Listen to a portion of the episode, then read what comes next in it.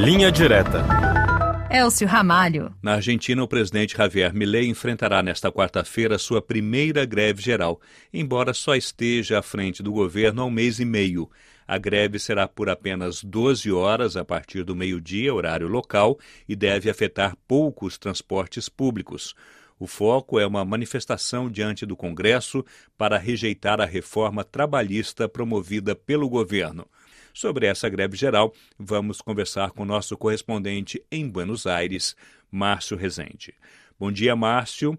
Primeiramente, em que consiste essa greve e o que vai parar na Argentina nesta quarta-feira? Olha, é uma greve geral com manifestação dos sindicatos, mas tem duas particularidades incomuns na Argentina. Em primeiro lugar, a greve só começa ao meio-dia e vai até meia-noite, portanto, não é uma greve de 24 horas.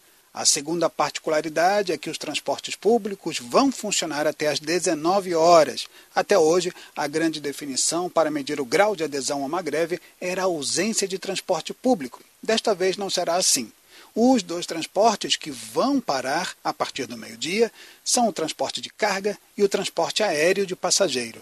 Agora, Márcio Rezende, qual é a principal reivindicação do movimento sindical? Olha, os principais sindicatos da Argentina querem a revogação de um decreto que impõe uma reforma trabalhista e querem a rejeição de um pacote de leis no parlamento que também desregula as relações de trabalho.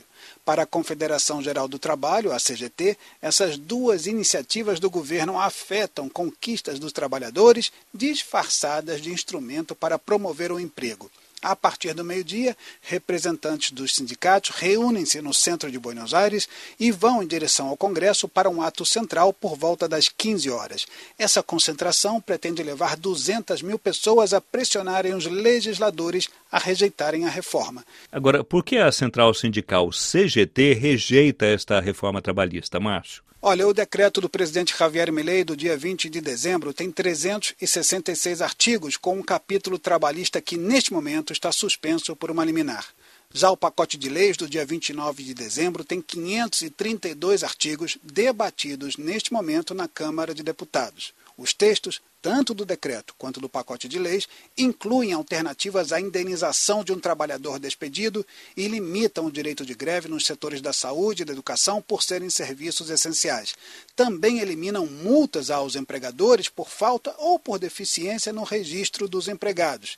Esse ponto é um dos mais importantes porque gera a indústria do processo trabalhista contra as empresas. Para os empresários, a resolução desse ponto permitirá contratar mais pessoal sem medo de um processo. Para os sindicalistas, esse ponto diminui o montante de indenização a um trabalhador. Mas o que mais afeta os sindicatos e o que deflagrou a greve são duas medidas que esvaziam os cofres dos sindicatos. Assim como no Brasil, uma medida torna voluntária a atual taxa obrigatória na folha de pagamento salarial de todos os trabalhadores. Já a outra medida é a liberdade que os trabalhadores passam a ter para escolherem planos de saúde. E para o governo, o que está em jogo, Márcio Rezende? Olha, para o governo, a postura dos sindicatos nada mais reforça a certeza de que são os sindicalistas e não os trabalhadores os que estão perdendo privilégios. Nos últimos 12 anos foram criados 3 milhões e meio de novos postos de trabalho na Argentina, mas apenas 7% disso no setor privado. 25% foram no setor público, 34% precariamente independentes e 33% de informais. O setor privado tem apenas 6 milhões de empregos registrados, quando deveria ter o dobro. Agora, é, Márcio, explica para a gente qual é a postura dos empresários diante dessa situação. Pela primeira vez, os empresários assumem um papel ativo numa greve, com iniciativas contra a paralisação e a favor da reforma trabalhista do governo Milei. Um grupo conhecido como Comitê PEP pela sigla Pequenos Empreendedores e Produtores, reúne cerca de 4 mil pequenas e médias empresas com o objetivo de defender iniciativas do governo perante legisladores e juízes. Esse grupo não só convocou os comerciantes e os empresários a abrirem os seus estabelecimentos e os funcionários a trabalharem normalmente, como pediu que os empresários ergam bandeiras argentinas e que todos trabalhem com a camisa da seleção argentina. Muito obrigado, Márcio Rezende, correspondente da RFI em Buenos Aires, que participou do Linha Direta de hoje.